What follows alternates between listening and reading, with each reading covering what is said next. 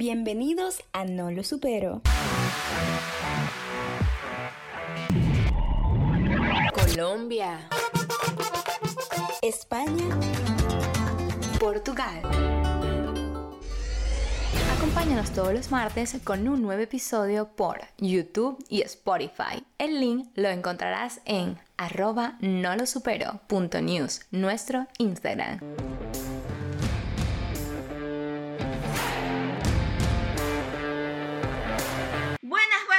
Está mi gente bella y hermosa? Bienvenidos a No lo supero.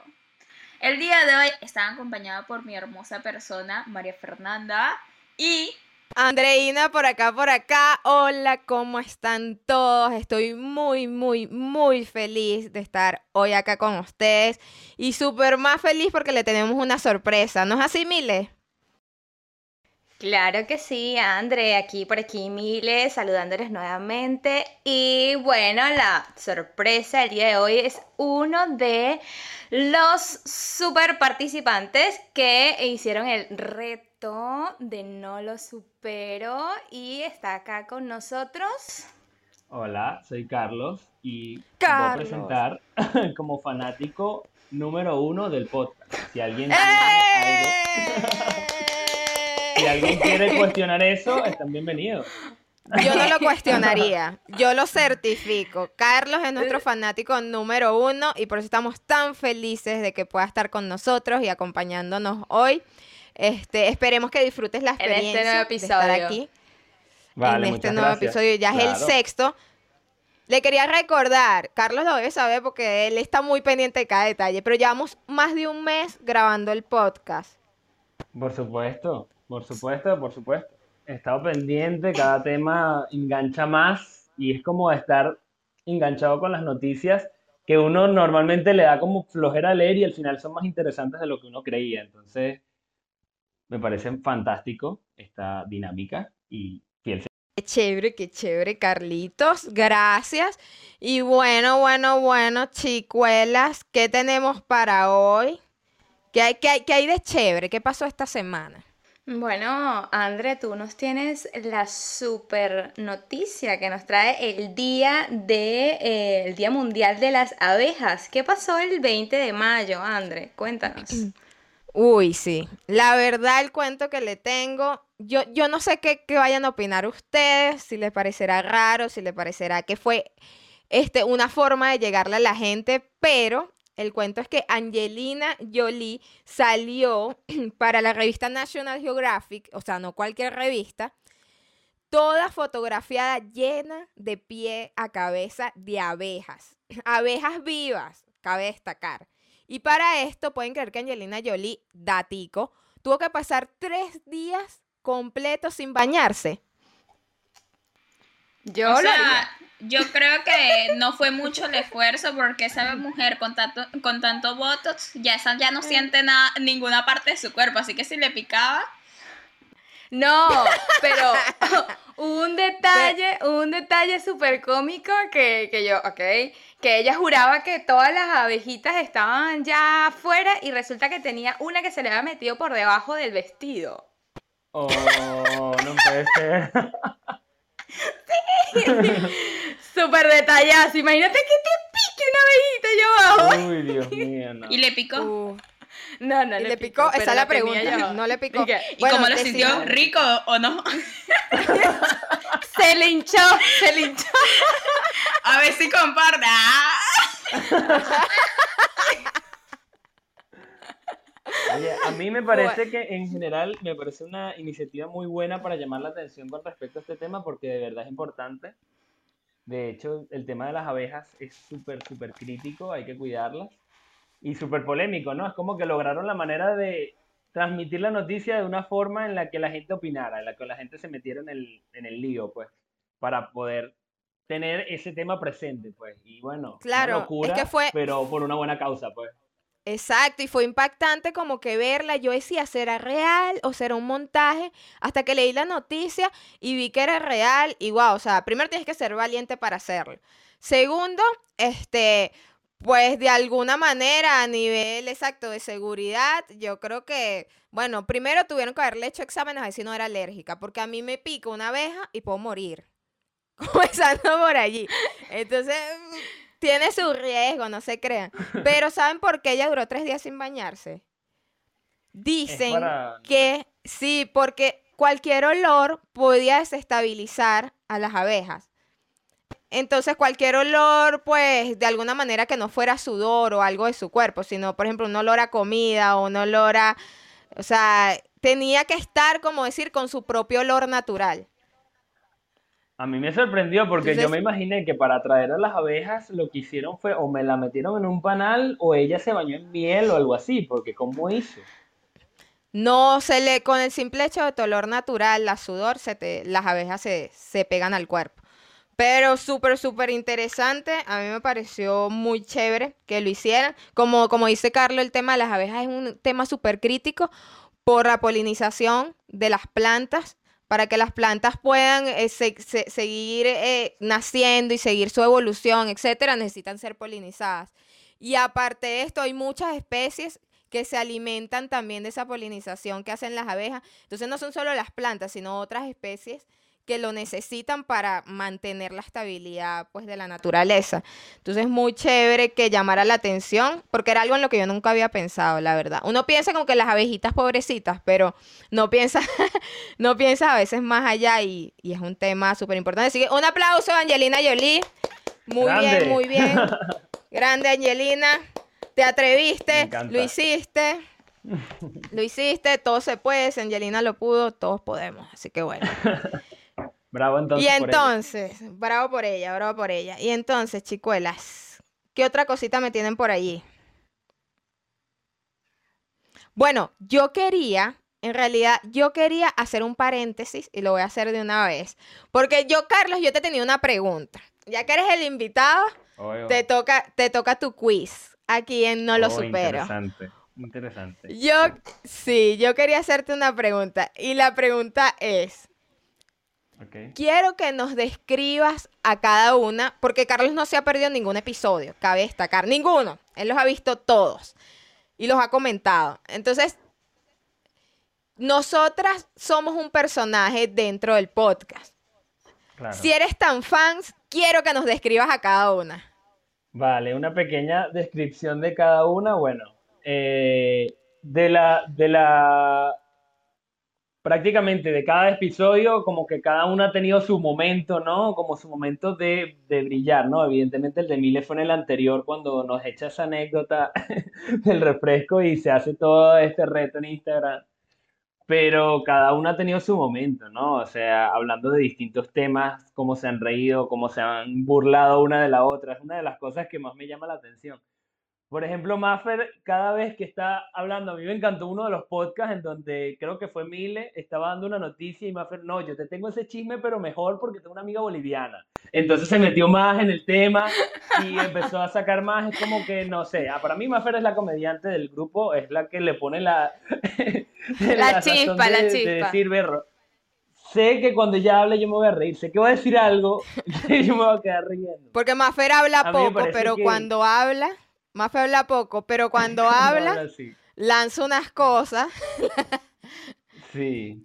Mile me parece como la moderadora, la que está, lo- la que les está organizando todo y la que les está controlando para que ustedes dos no se maten. Mamá Mile, mamá Mile, diciendo mamá como que Mile. sepárense. Por eso es que me, me generaba tanta expectativa lo del directo, porque cuando tú estás en directo puedes ver las caras que se ponen.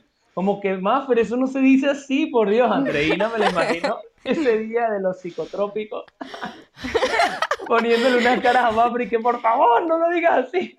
Entonces eso es un error, entre comillas, que uno disfruta porque a uno no sabe, es como cuando haces una exposición o cuando sales a un stand-up, la gente no sabe de tus chistes. Si tú no te lo sabes de memoria, igual, ellos se van a reír, no saben lo que tú vas a decir. Entonces es como la fluidez del momento, pues. Y Andreina me parece la, la líder incomprendida que siempre quiere dar toda la información ella y no quiere dejar hablar a nadie. tiene mucho para decir. está de mono, yo me sé esa noticia. Tanto para aportar y no la dejan brillar, no la dejan ser porque ellas también quieren hablar. Entonces es como, está allí también como esa energía de líder, como esa energía de, de- de llevar el tema de conversación. Y eh, las otras chicas también quieren aportar. Entonces es súper gracioso cómo se balancean las fuerzas cuando ella habla mucho y dicen, pero allá, hasta aquí, déjame hablar. Entonces, no, súper genial, súper genial porque tienen una sinergia muy bonita y espero que continúen así mucho tiempo. Ay, tan lindo. Gracias, Carlito. De nada. Mira, tú sabes que ellas tienen una técnica. María Fernanda tiene su técnica para mandarme a callar. Ella ¿Ah, me dice, me toca, me toca a mí porque yo soy la favorita de mi mamá. ¿No las has escuchado? Esa es la, esa es la típica de María Fernanda. y la de. Mile no. Sí, la, la de Mile no. La de Mile, cállate.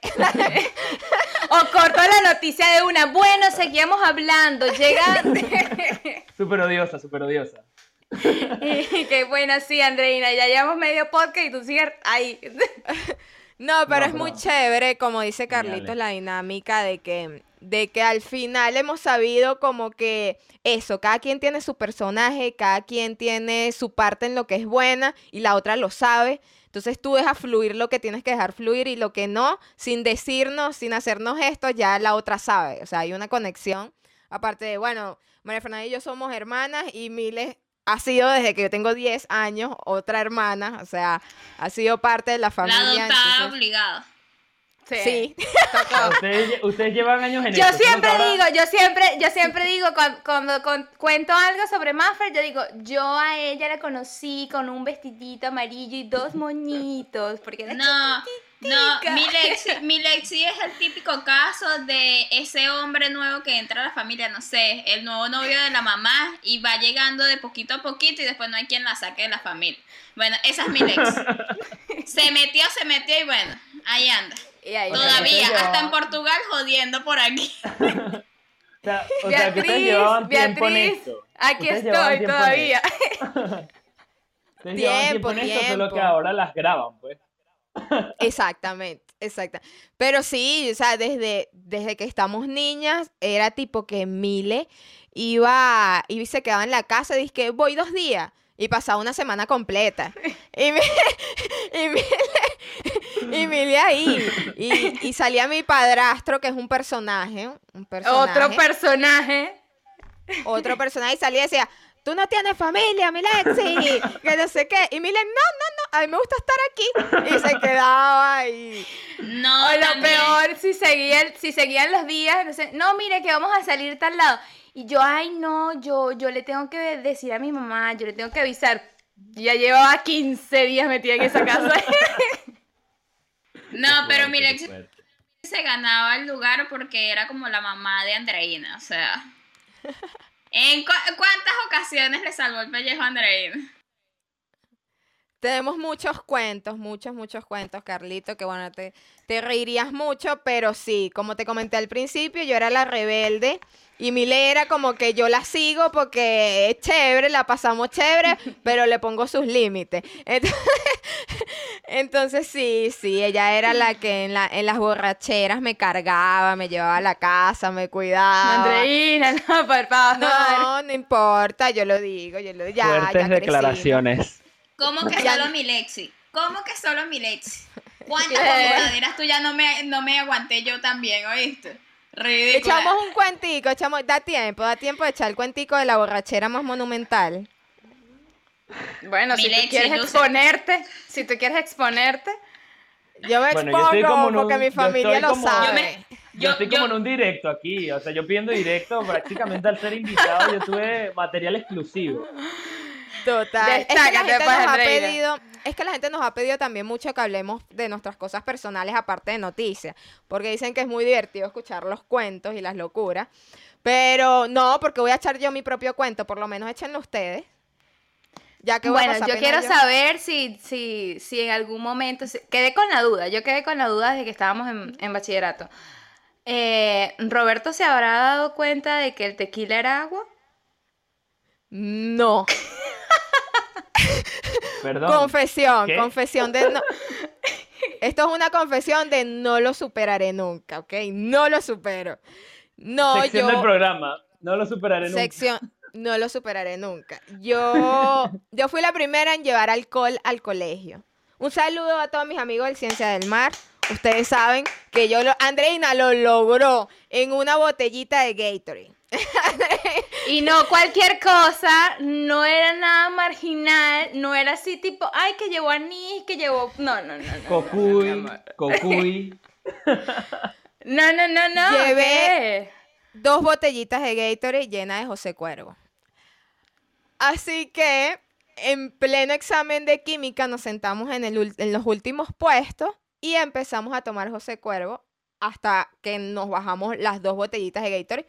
Pero para que mi familia no se diera cuenta que yo había llevado José Cuervo, yo tengo unas ideas estupendas siempre y yo dije, voy a llenar la botella de José Cuervo con agua. Entonces, en mi casa siempre hubo una botella de José Cuervo adornando la cocina, que na- nunca nadie probó porque en mi casa no beben. Y no era una botella de José Cuervo, sino que era una botella con agua.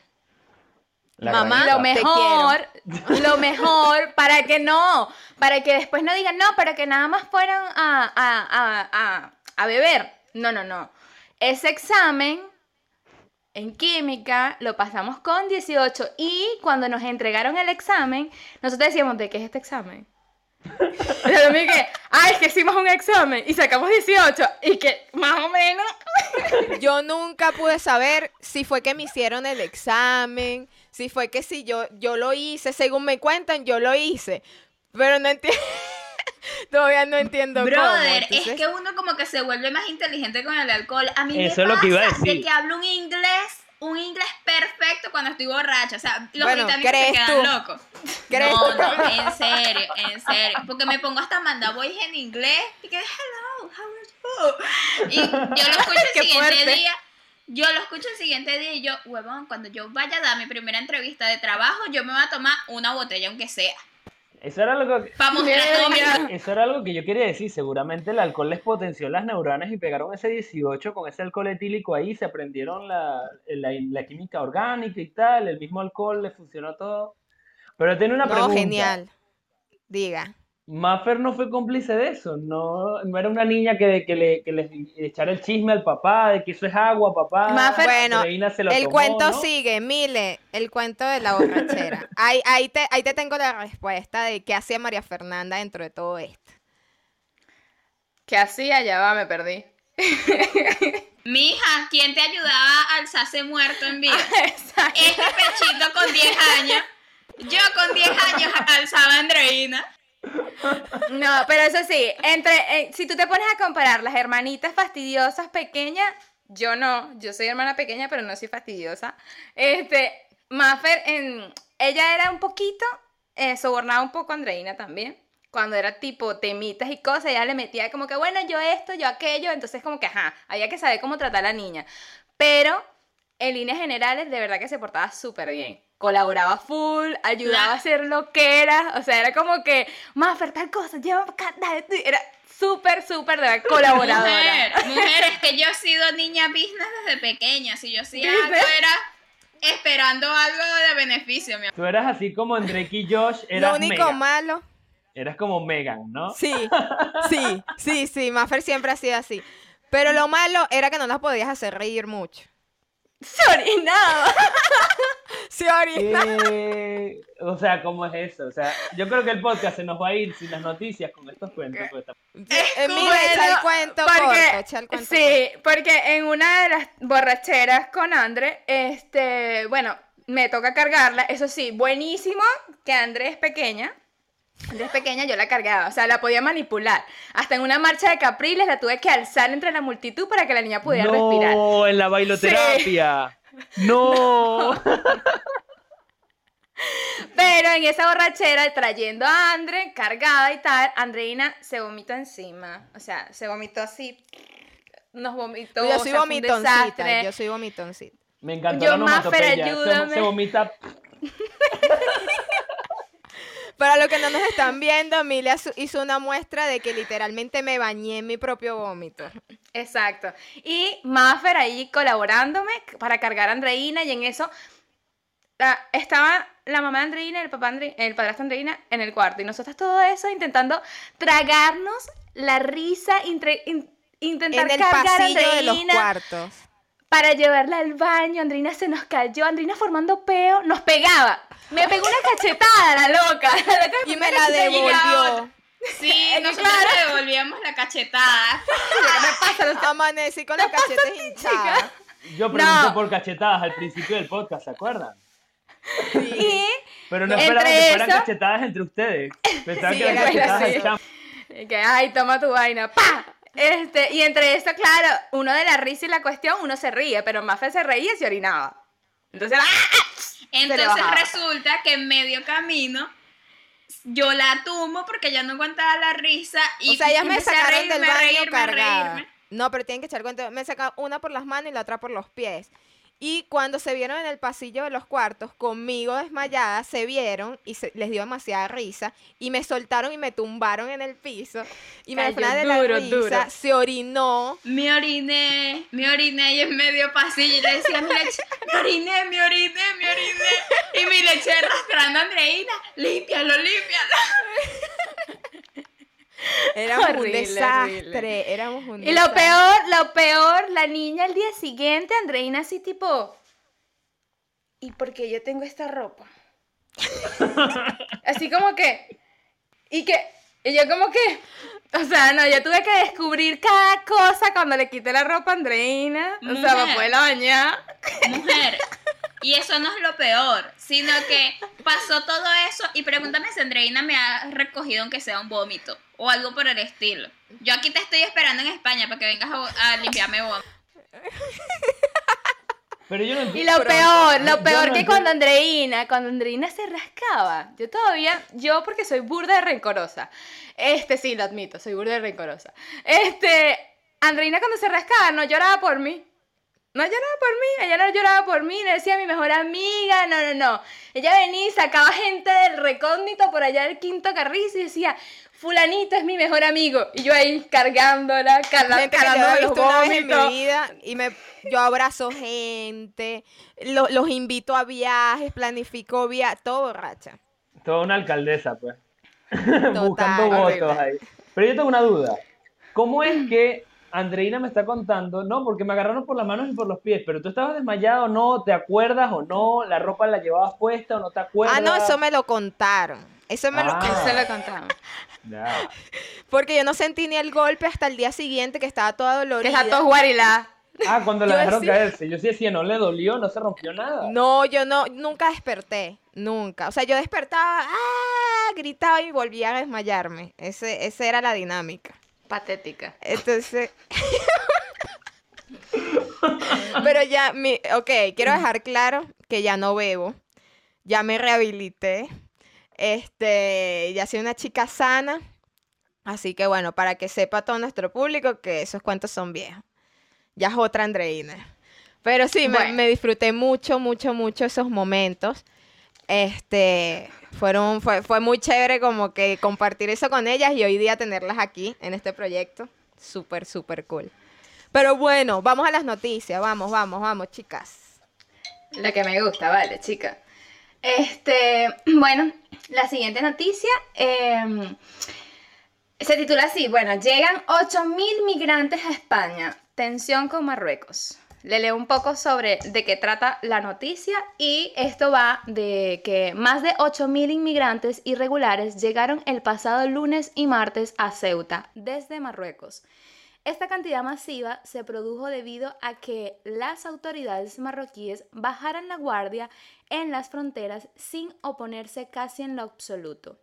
Las sospechas de este acontecimiento apuntan hacia situaciones diplomáticas y nuevas medidas entre Rabat y Madrid desde hace varias semanas.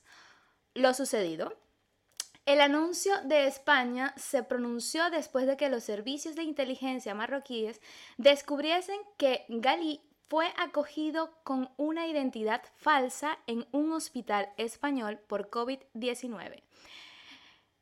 La diplomacia marroquí rechazó esta situación y amenazó al gobierno español con represalias. Represalios, represalios. Este, ¿cuál es el conflicto que tiene Marruecos con Galí? ¿Y quién es Brahim Gali? Es el presidente de la República Árabe Saharaui Democrática y líder del Frente Polisario. ¿Qué sucedió con él? Entró a España bajo la identidad falsa de Mohamed Ben Tatouche, nombre con el que ingresó en un hospital de La Rioja. ¿Y cuál es el conflicto que tiene con Marruecos? Él está liderando un movimiento para invadir Marruecos. Los delitos de la entrada ilegal son falsedad serían o falsedad serían competencia de los juzgados de Zaragoza, por donde entró Galí, o de Logroño, donde fue hospitalizado. ¿Qué les parece esta noticia? Tremendo problema. Brother, me quedé cargando, o sea, me quedé en el inicio y después como a los tres segundos. María Fernanda tiene problemas de atención. Bueno, yo... Yo solo, yo solo me quedo, no sé, bomba, no sé. Maffer, Maffer, rapidito para, para ponértelo fácil. ¿Por qué? Hace no, pero se te estaba grabando, ¿verdad? Estaba grabando, por lo menos. Brother, yo escucho Mohamed y me imagino, no sé, un boom y ya. Dinamita. No, mira. Punky, punky. Mira, Maffer, rapidito, rapidito. Hace muchísimo tiempo Marruecos, el reino de Marruecos, estaba en disputa con el pueblo saharaui. Ellos le ganaron una guerra, el territorio es mío, entonces ¿para qué te metes? ¿Qué pasa? Que ellos todavía tienen su pueblito, tienen su líder, tienen su cosa, y resulta que España y Marruecos son panitas, pues ellos se llevan bien diplomáticamente, tal, pero resulta y acontece que España va y recibe al líder de los saharaui, les atiende por COVID-19 y de paso, gratis, entra con una identidad falsa. Entonces Marruecos dice, ¿qué pasa aquí? Porque tú haces eso, tú me haces eso a mí, yo te hago algo a ti, suelto las fronteras y se te van a meter todo ese montón de migrantes por Ceuta y Melilla, que son ciudades españolas que están en territorio africano, pero pertenecen a España, y eso genera un problema social, político, todo, porque claro, sea ola migratoria tan fuerte con COVID, imagínate. Entonces eso fue básicamente lo que pasó. Marruecos dijo, ah, tú vas a atender al líder de mi enemigo, yo te suelto la frontera y te meto en un problemático. Ya, Andreina, estás despedida, nos quedamos con Carlos. Claro, pero con el tema, con el tema de España, básicamente eso es para saber quién carrizo es este Galí, ¿verdad? Y qué problema pasó con Marruecos. Pero realmente, si nos vamos un poquito más adentro sobre lo que está pasando con España, es que da intriga, porque realmente este, en las acusaciones, en la cuestión, eh, ¿cómo van a abrir o cómo van a ¿A quién le van a meter, como quien dice, la infracción por haber metido a este tipo acá? Porque, ajá, él entró, él entró a España. ¿Entró como Galí o entró como Mohamed? Ajá, o fue en el hospital que lo dejaron entrar. Entonces ahí está el tema, ahí está la situación, porque ahora, aparte también, se quieren hacer como taparse los ojos eh, y no están pendientes del tema de eh, que, es un delito de, por la falsa identidad y ellos no están pendientes de ese tema, ¿vale? Porque, este, por lo menos de... Ay, se me olvidó el nombre de la tipa esta de no sé qué bromas exteriores. Creo que se llama Aranza. La ministra de Exteriores. La esa. Ella vino y... Ella vino y dijo que, que, que no, que eso fue como que a, bueno, de, corazón vamos a, a atender. Una ayuda humanitaria. Exacto, vamos a atenderlo. ¿Y por qué tú lo vas a atender a él? ¿Por qué? Si, si no se supone que él es enemigo nuestro, dice Marruecos. O sea, no se supone que él es enemigo nuestro. ¿Por qué tú lo vas a atender? Ah, tú lo vas a atender. Ah, bueno, entonces yo voy a cerrar los ojos y toda la gente que está en la frontera, que se quiere ir para España, que se vaya. Ah, no me voy a oponer. Y eso, lo voy a dejar suelto. Lo que quería decir es que eso es algo eh, totalmente legal lo que, lo que está haciendo uno y el otro. Se supone que en temas de diplomacia, si hay una parte que se siente afectada, hay, hay una parte del derecho internacional que te dice, eh, que se llama la ley de reciprocidad, que te dice que tú tienes derecho a actuar en reciprocidad con lo que te hicieron a ti. Es decir, si tú me cierras las fronteras, yo tengo el derecho a hacer lo mismo. Si tú me afectas de alguna manera, yo tengo el derecho a hacer lo mismo. Entonces, a pesar de que lo vemos como un toma y dame, de hecho, en leyes internacionales, eso se hace. Ok, pero ahora te, te, pregunto, ahora ya que tú estás metida en el tema más o menos, Andrés, sobre derechos, porque sí, este, el tema, ¿por qué cerrar los ojos o qué tan o qué peso puede traer lo de que el tipo ingresó o a España o al hospital o fue tratado en el hospital, utilizó una camilla o una cama o equipos médicos para ser tratado por COVID en un hospital de España con una identidad falsa? ahora que estamos tratando con el tema del COVID, de que muchas personas en otros países y también España, ay, el tema de que no hay camas, el tema de que hay mucha gente, el tema de que hay este, altos contagiados, ajá, ¿cómo metes a una persona con una identidad falsa en un hospital español? Ese, ese tema de identidad, ese tema, ese asunto, ¿cómo, cómo tratan ese delito? A la ligera, porque igual es falsa identidad, eso, eso tiene que que no Sí, sé, debería tener que hacer pagar de alguna forma. Debería tener alguna consecuencia, pero también el asunto está de que si fue España que lo dejaron entrar realmente. No, yo Entonces, lo que pienso, todo. yo lo que pienso es que él entró para España, pero el grave problema, el grave problema que él tuvo fue enfermarse de COVID, porque él entra con una identidad falsa a ser quién sabe qué, pero la destapadera aquí es que él se enferma y alguien se entera de que él está ahí con esa identidad falsa, alguien lo identifica y se destapa la olla, pero él había entrado antes, él no planeó entrar por COVID, a él no lo llevan desde Argelia hasta España por decir, no, que él tenía COVID, vamos a atenderlo allá porque es mejor. No, si tú eres el líder de un pueblo saharaui tan grande, eh, ¿por qué no te atienden en tu país? No es por eso, él ya había entrado a España con una identidad falsa antes. Lo que pasa es que no hay una denuncia formal sobre eso. Entonces, no saben, no denuncia, saben, no saben si él entró a España, porque incluso está la cuestión de o el delito va para Zaragoza, que fue donde por donde entró él, o va al hospital que fue con que él ingresó. La identidad falsa se, falsa se reconoce en el hospital. Ajá, pero obviamente en España tienen que saber cómo entró él y cómo no. Eso todo está, a menos que haya teletransportado. teletransportado. Se fue en balsa, Yo quiero saber, yo quiero saber qué opina Maffer. Brother, o sea, no, no entiendo cuál es el problema. Uno no lo puede dejar morir, pues, o sea. Hay que atenderlo y ya, o sea, ¿qué importa? ¿Qué importa? Ay, aquí ¿Qué tenemos un, importa chale- quién sea él? un chalequeo con María Fernanda hoy. María, Conmigo. bueno, bueno, habrá ver, habrá ver, habrá ver, habrá que ver qué más nos trae esta noticia con el tiempo. Ah, eh, sacarán más pruebas, sacarán más indicios de lo que realmente sucedió. Pero El pero punto pues- es que va al calabozo. va a llevar. Por el chiquito. Pero es un tema interesante, sobre todo por ver cómo se manejan esos temas pues, a nivel internacional y, y, y ver un poco cómo, cómo se reaccionan los países, porque yo te digo, dejar una oleada de migrantes pasar a un país de la manera tan descontrolada en la que está pasando en este momento en España, pues va a traer consecuencias. Entonces, eh, habrá que ver, habrá que ver en qué termina todo esto. Eh, entonces, chicuelas, ¿qué noticia tenemos más para esta semana, aparte de, de este tema? Bueno, yo les tengo algo, eh, algo novedoso de un tema que ya es conocido por muchos. Yo no sé si ustedes han visto la serie Asquerosamente Rico en Netflix, que habla sobre el Yo no veo Netflix. excéntrico mul...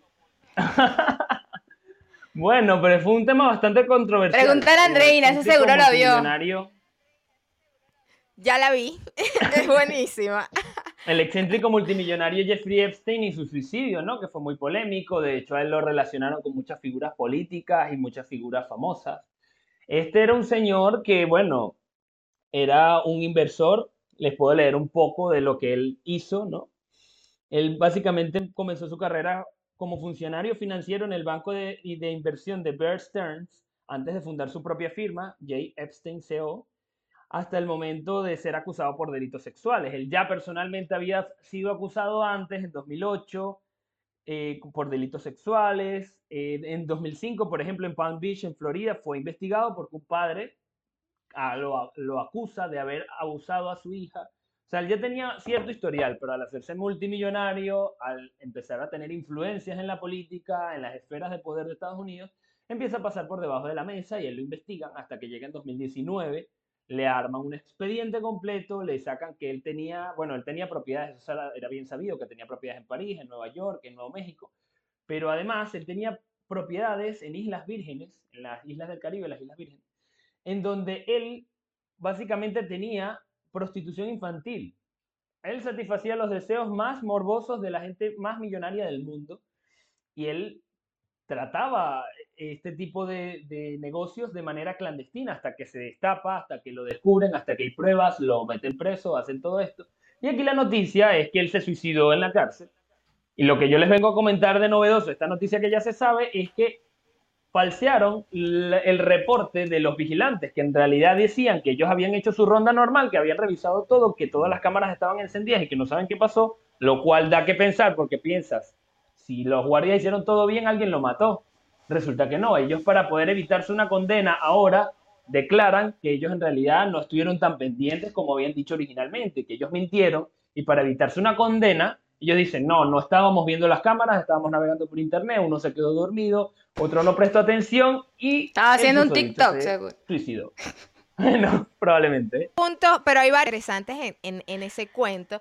Y el primero es que no era solo él el que, el que o, o, sin apoyo, el que lograba todo este, este entrelazado de, de crimen, de, de, violación a menores, de uso de menores para pornografía, etcétera, etcétera, sino que incluso él contaba con el apoyo de su esposa para hacerlo. O sea, eran los dos en conjunto quienes estaban metidos en todo este cuento. Y como dice Carlitos, eso es lo que hace todo más perverso todo, ¿no? Más Porque perverso, era ¡Qué asco! que ellos hacían el casting de las niñas juntos. Era una locura. juntos. De hecho, muchas de las niñas en la, en la serie que comenta Carlitos que está en Netflix, que se las recomendamos full porque es súper interesante. Yo creo que actualmente es el caso de cuello blanco más importante, o sea, de nuestra historia contemporánea, porque están metidos expresidentes de Estados Unidos como Clinton, están metidos los multimillonarios que están en, de primero en la lista de la revista Forbes, que tú dices, ¿cómo esta gente se metió en este cuento? O sea, ¿qué nivel? El tipo trataba desde los políticos más importantes del mundo hasta los multimillonarios más importantes del mundo. Y varias de las cosas que decían las chicas que salen en la entrevista de la serie, es que de hecho muchas veces la esposa le pedía que le hicieran favores sexuales a él, y ella los veía, o sea, a ella le gustaba incluso ver mucho de lo que se hacía. Entonces, es un tema que... De, de, de, ya no va, ¿y qué pasó con esa mujer? Esa mujer tuvo que hacerle algo. Hasta donde sé, ella también está presa, si no me equivoco. En un manicomio deberían meterla a la loca esa. Ella también está presa. Y lo interesante también de, del tema de que él se suicidó es que eh, existe esta teoría de que de hecho no se suicidó, sino que lo mataron porque obviamente él para salvarse le estaban negociando. Sabes que en Estados Unidos se utiliza mucho ese tema de la negociación, de que sapéame a uno y yo te suelto, o yo te disminuyo la condena, o yo te...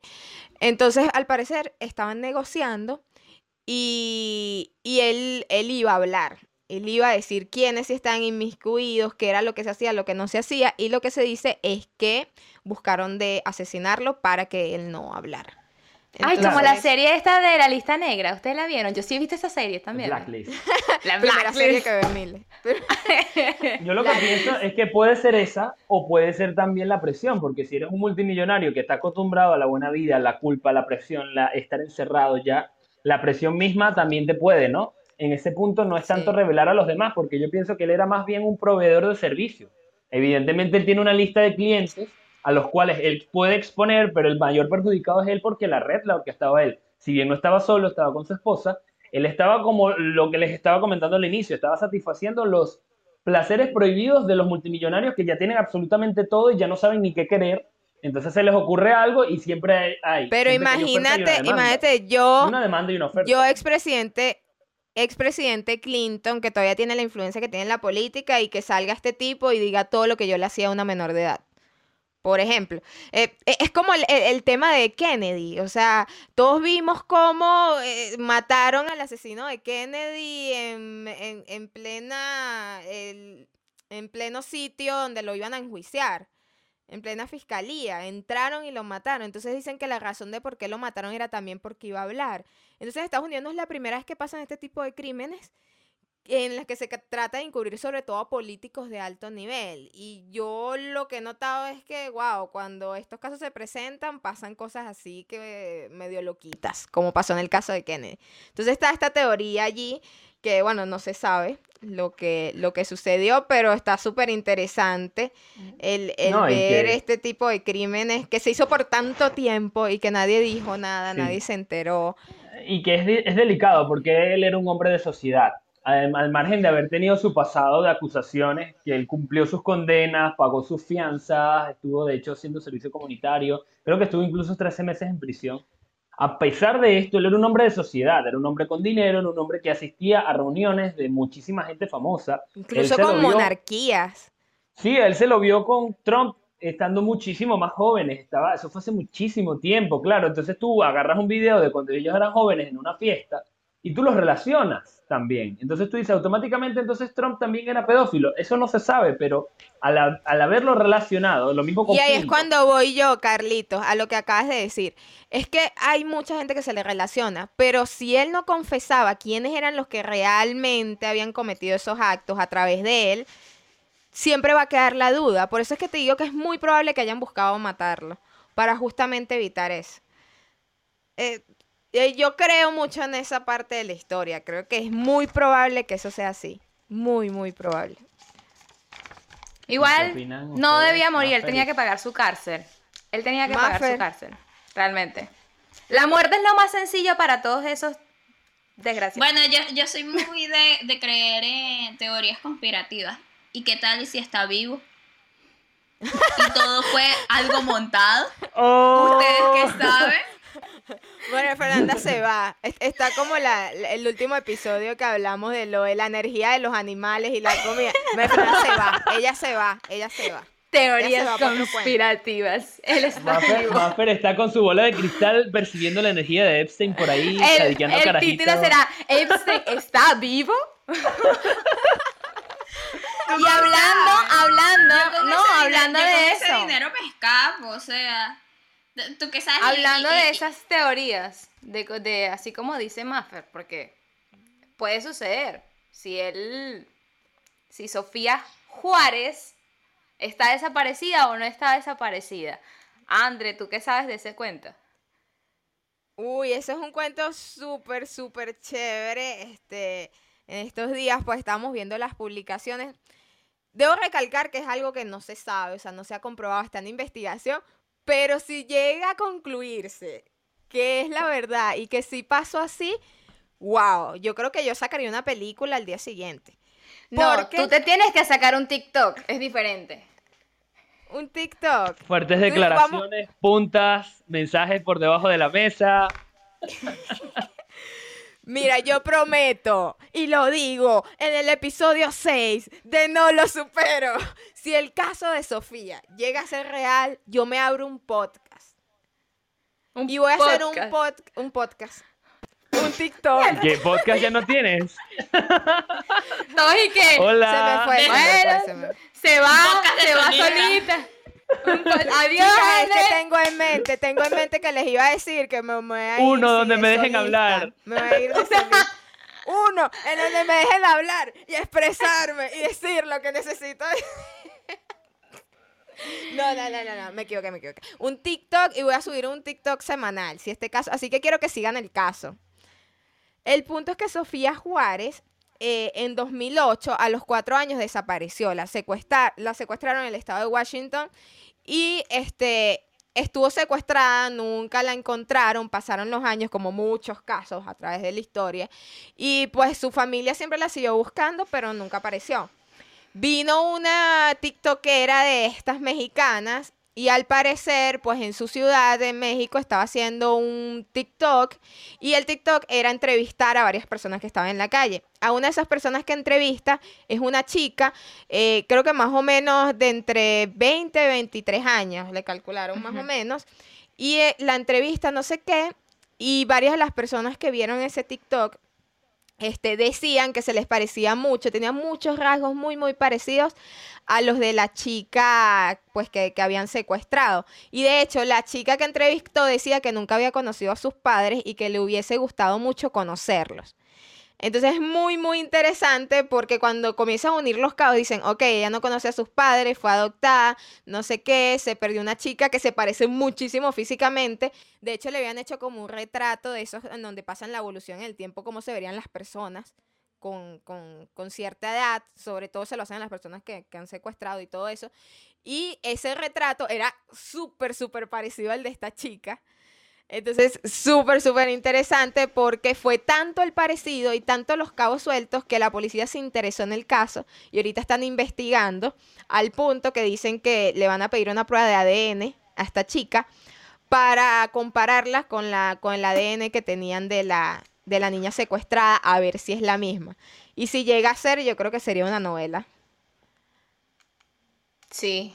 Y además eh, la chica dice que, que odia sus cumpleaños porque fue secuestrada un día antes que, que cumpliera años. Eso lo dice, lo dice en el TikTok. Que En lo el medio TikTok. comentan. Sí. Pero cómo la secuestraron, pero echen bien el chisme. Saliendo de la puerta de su casa, algo así fue que decía, eh, la secuestraron, ya. Y, Y de- Se la llevaron. se la llevaron. Y la vendieron.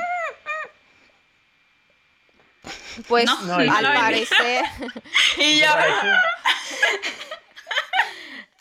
Mira, Mira. lo que normalmente hacen es que venden a los niños. Sí, puede ser. Porque pues no, no se ha investigado tanto, tanto como para saber si a lo mejor pasó por temas de, de trata de blancas, de esa parte de que muchas veces sucede, pues que a los niños los meten en temas de, de prostitución y eso. No se ha llegado a ese punto, no se sabe, pero lo más probable es que sí la hayan vendido porque pues de hecho ella para saber que, que fue, que- o sea, ya dijo prácticamente que fue adoptada también, entonces es lo más probable. Pero pues habrá que ver en qué termina este caso, pero muy, muy interesante las casualidades de la vida, ¿no? Y qué, y qué rabia, Andreina, que tenga que venir Sofía a aparecer para que tú vengas y te abras un TikTok. Pero es que... O sea, no hay otra causa. No hay otra Me causa, niego. ¿no? me- Tantas es que historias no. que, han, que han salido de TikTok y tú. No, no, no. Bueno, sí, y ni siquiera las TikTok- veo por TikTok. TikTok es otro tema, ¿no? Eso es algo de lo que podríamos hablar otro día en profundidad, porque TikTok es una red social china, antes se llamaba Musical.ly, TikTok. ¿verdad? Y era una red social que antes tenía otro tipo de, de objetivo, ahora se ha diversificado más, antes era nada más hacerle la, mover la boca mientras estaba la música detrás y ya. Pero ahora es una red social que ha tenido un alcance gigante y mucha gente se rehúsa a crearse la red social precisamente porque es de los chinos y dicen que yo ¿Por no le quiero dar mi Carlos? dato a ¿Por los chinos. ¿Tú tienes, tú tienes. TikTok? ¿Tú tienes TikTok? Evidentemente no. Evidentemente no. es ¿Y por qué no tienes TikTok? ¿Y por qué no consumes TikTok o tienes TikTok? Precisamente, precisamente. O sea, yo me he visto tentado últimamente porque he visto que gráficamente es espectacular. O sea, tú, tú entras y los videos son súper, en calidad súper buena y son súper entretenidos. O sea, genera adicción, genera adicción. Pero eh, este tema de los datos es bastante importante, ¿no? Porque yo digo, no quiero que los chinos tengan mis datos, pero a la vez tengo Google, que es de los estadounidenses, tengo Facebook, tengo Instagram. A tengo Zuckerberg le Twitter, o sea, gusta esto. al final uno da los datos igual a otra red social, tú decides no dárselos a ellos, pero a ver, en este mundo de las redes sociales, cuando tú te creas una cuenta y haces contenido, ellos saben, ellos entran. Si Oigan. quisieran saber, saben. Entonces es como un debate en el que uno está allí No, a medio camino. pues. Oigan, hablando de redes Más. sociales, eh, ayer me salió una publicidad de una red social que se llama Glambu. Que se trata, que es como Tinder, es parecido a Tinder. Ma- Qué raro, Mafe. Bro, no sé por qué me sale esa publicidad, pero está ¿por qué será? buena. Mafer, ¿Por qué María, será? nombre, mira, nombre, María Fernanda, especie tinderiana. Bro, pero escuchen, escuchen, está muy cool esta app. Entonces, la publicidad de la app. Hay de todo, bebé. Por donde quieras, bebé. Mira que te, ah, escucha, Mafer, escucha. te preguntaron e- en el, en el Instagram y no respondiste, te preguntaron que Sí. por qué el tema de los franceses, tienes que, tienes que dar declaraciones, vamos a ver cuándo. En Dale. el próximo episodio. Pero Oh. escuchen, escuchen que merece publicidad esta app. Ve- verán. Entonces me Seguro es uno de sus que- clientes. No vengas tú a hacer publicidad si no nos han pagado. No vengas tú, porque María Fernanda es community. Así que mucho cuidado. Quiero mi chequecito. Escucha, escucha. eh, agarran y salen. Estás cansada de arreglarte para una cita y que toda tu inversión para la cita no sirve para nada. Y yo, ¡Ah, sí, estoy cansada. Entonces te presentamos a Glamby. Resulta que tú puedes agarrar y pedir regalos. O sea, la primera cita él te tiene que llegar con un regalo. Obligatoriamente. O sea, y tú agarras y pones qué quieres. Tú eliges, tú pones que si joya, ropa, teléfono, computadora. Y el tipo te tiene que llegar a la primera cita con alguno de esos regalos. Oblígame, anotar. perro. Voy a anotarlo. Está muy buena. el Y tiempo, me entonces parece. yo me descargué, yo me descargué la aplicación y ahorita me acaba de salir, Pau tiene un regalo para ti, las notificaciones te llegan como que te llegó un regalo. Entonces tú ahí aceptas si te gusta o no y entonces le mandan tu número de WhatsApp y tú ahí empiezas a hablar con el chico y, Y ahí tú ahí le mandas el número de regalo. cuenta. El mun- El número. Claro, exacto. Y entonces es súper cool porque tú pones en la aplicación lo que quieres. Y yo puse computadora, teléfono, joyas. Me Money, encanta. Ese es un negocio, hermana. I want money, honey. Está Y buena. es en la ¿Cómo se primera llama? cita. ¿Cómo es que se llama? Se llama Glam, Glambu. Glam. Glam. Glam. Ajá. Voy a apuntar. Entonces es obligatorio que en la primera cita te lleve algo. Porque dicen que unos gastan arreglarse y verse bien en la primera cita, entonces que ellos también tienen que bajarse de la Oye, pero no seas tan, no seas tan, como dicen en mi país, no seas tan caimán de pedir una computadora para la primera cita. Porque no vas a tener nunca una primera cita. Si usted quiere, si usted quiere, Pero si Maffer, Maffer, yo tengo una yo pregunta que llegaría- hacerte. Déjame Yo decirte le Maffer. llegaría de maldad con, No, con una computadora depende, vieja ya. depende de donde De busques, maldad. porque a mí... No, depende de donde busques, po- porque puedes llegar. ¿Esta aplicación tuya es solamente para heterosexuales o también se puede para gays, lesbianas, sexo no binario, queers, LGBT o no?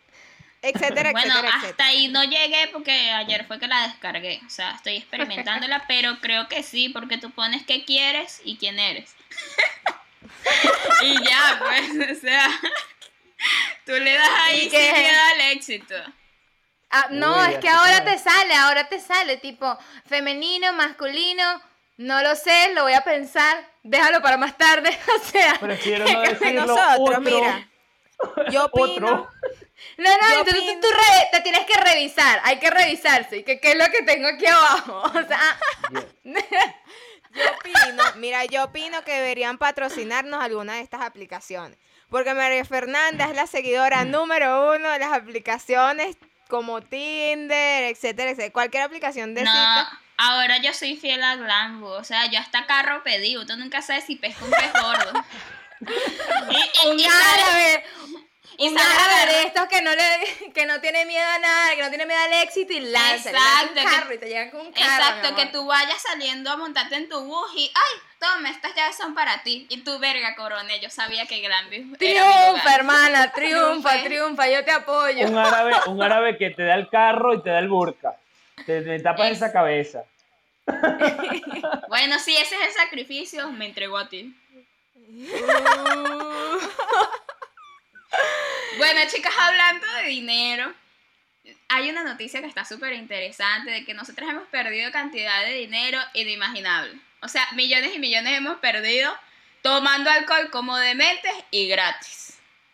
Porque ahora viene esta noticia de que buscan voluntarios para pagarles para probar cócteles. Y ustedes, Yo, ustedes yo tres, misma soy. y marica, yo Al de fin de- encontré mi vocación. Yo sabía que todos esos años de borrachera iban a servir para algo. Yo lo sabía. Brother, y lo sabía que lo que gratis. yo amaba hacer era bien pago. O sea, bien pagado. Tonks. Ajá, ¿En qué consiste? La ¿En qué consiste, de Mafe? Licolab. La empresa ofrece bares de tragos móviles para eventos, anuncios que están buscando un probador de cócteles oficial. El trabajo consiste en pasar un año probando cócteles y dando reseñas. Al, con, al candidato, Candidato. seleccionado. Bro, es que estas letras parecen jeroglíficos.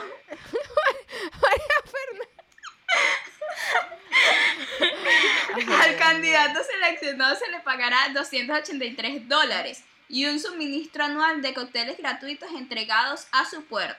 Así que ya no se compra comida, sino que usted se alimenta bajo cócteles y los 283 es para la renta. Usted ya tiene la vida resuelta. Usted puede ser un alcohólico certificado. A darle Para pagarte el tratamiento, para pagarte el tratamiento de diálisis, porque no ahora, o sea. Y eso, ese nombre me, me causó desconfianza. Liquor Lab. O sea, ¿qué clase de inventos te irán a mandar esos tipos para que tú descoñites tu hígado? Brother, si tienen el lap por ahí metido, eso a mí me suena que me van a cuidar. No, no, y hablando de. me suena que van a de- de- experimentar conmigo. Eres el Y el nuevo conejillo Ralph. de India. Eres el nuevo Ralph. Habla- Salven a Ralph. Que el se ofrece. Carlito.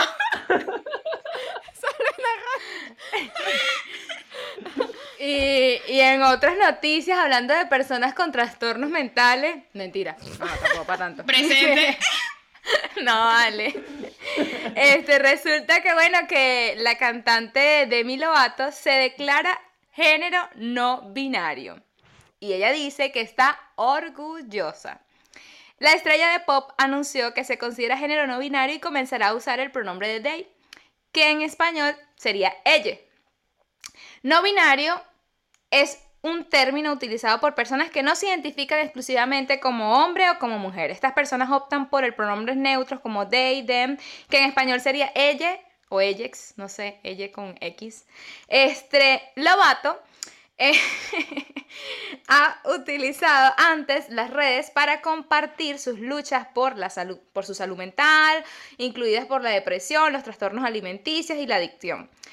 Demi Lovato dice haber perdido la virginidad tras una violación de adolescente. Entonces esta mujer no sabe, este, ella, ella es ella, ella, ella, ella no sabe qué hacer con su vida ya, anda revuelta siempre en, en noticias todas dramáticas, de verdad, que si se corta el pelo, que si no se corta el pelo, que si está gordita, que si está demasiado flaquita, que si bueno. Ahora no se sabe si es chica o chique, o sea, o sea, Cabe destacar, yo quiero dar un dato aquí, cabe destacar que ella estuvo a punto de casarse y de novia mucho tiempo con Wilmer Valderrama, que es venezolano, es un actor de Hollywood que es venezolano. Este, habrá que ver cómo la trató también, ¿no? Porque ella antes no decía que era ella. ¿Qué está pasando con los venezolanos en el exterior? Nos están dejando mal parados porque no entendí. ¿Qué pasó Es con yo, Wilmer? yo tampoco entendí si fue por él o fue por la violación. Entonces, por la violación es que soy género no binario o es que me o provocó, quiero ser porque, exacto, o porque no como, porque soy gordita, porque soy flaquita, porque me meto el dedo, porque me lo saco, o sea, no sé. Eso sonó raro, pero bueno. O sea, para vomitar. No aclares que oscurece, por favor. Brother, brother, se supone que esos co- comentarios son míos, mi Lexi, guárdate, por favor. Maffer, ¿eres tú? Ya va a poner mute, vale. no. Yo creo que es el signo, weón. Pero bueno, sí, estas noticias Bueno, ella eh, siempre- han estado ella- insuperables ella- realmente. Sí, lo, lo que quería comentar en cuanto a esta noticia es que eh, es como un grupito, ¿no? Que está un poquito loco. Porque si vemos, por ejemplo, a Miley Cyrus, que es la misma época, la misma camada que ella y otras más, también tiene su toquecito técnico. Entonces, pues habría que ver, este, eh, habría que estudiar un poco esa generación de Disney y esa gente, porque hay algo Pero a raro ahí. todas, a todas, porque todas han tenido sus momentos de adolescentes exitosas, traumas, crisis. Vemos a Britney Spears con la calva, eso tampoco, eso tuvo su estilo. No se dijo género no binario, pero ella se cortó el pelo, entonces otra hizo otra cosa, una se montó en una pelota, Una la pelota. otra- sí. La, la otra la se, única, se declara no binaria. la única medio normal es Elena y tuvo ahí su relación toda tóxica con Justin. Ni ella se salvó. Bueno, es que ella también Con estuvo como viaje, metida ¿no? en un tema ahí de una enfermedad que le dio, que le donaron un riñón, no sé, una cosa ahí que fue que le donaron y después la amiga la vio tomando alcohol y se supone que ya no puede tomar alcohol. Mile, esto me lleva a una, una pregunta importante aquí antes de cerrar. Ya va Andreita, me te donaría un riñón? riñón. ¿Tú me darías un riñón? No lo sé, Ricky. Yo tampoco. Maffer, ¿tú me lo darías? Ay, no, ya, ya. Pero ¿por qué tenemos, después vienen ustedes que yo soy la fatalista, la que viene con noticias todas dramáticas, este ya quiere preguntarme si yo le doy un riñón o no? Ay, no. bueno pero ¿Cuál es el saberlo. drama? Al final nada más necesitamos uno. Y si, No sean y si en un momento dado me falta el otro, no, no tiene Entonces, sus dos exacto. Por Bueno, algo no tiene dos, querido. El karma y la ley universal te lo compensarán, que Dios te lo... No, mijo, no, no. No, Yo tengo muchas cosas que hacer en, en este lapso de vida. Estoy en Glambus y tengo que lograrlo. Necesito mis dos riñones. Andreina, si necesitas uno, yo solicito un riñón por Glambus.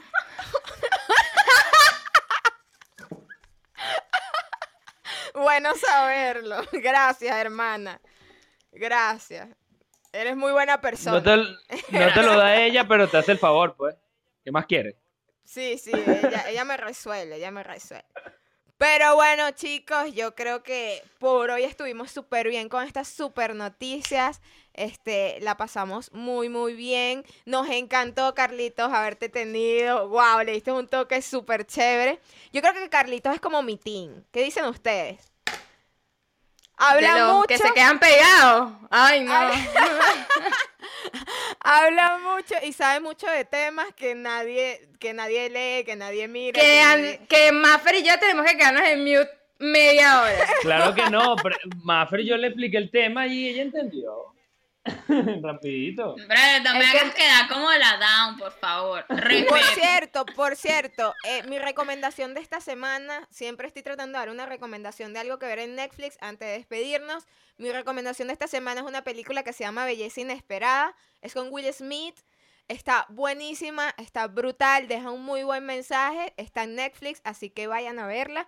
Y nos comentan aquí abajito qué tal les pareció, si les gustó, si no les gustó y cuál fue el mensaje que nos dejó. Así que bueno. Ahí se lo- Tenemos tarea, tenemos a- tarea. A Andreina le paga Netflix para hacer publicidad. De, de verdad, o sea, ya me, me- me estoy sintiendo como que, ¿será que Netflix está dando algún bono, alguna cosa? Te pagan la suscripción, Andreina. Mi Lex Te y la- pagan Muy la pronto. Mi Lexi, la única que no lo he logrado aquí sacar chinchullo eres tú, así que te veo lenta. No, no, vamos a ver, necesito que alguien me patrocine. ¿Quién me quiere patrocinar? Mira, poniendo no pat-. Eh, eh, lánzate unas palabras en inglés, a ver si un cursito de inglés te agarra. po. Ay, por favor, por favor.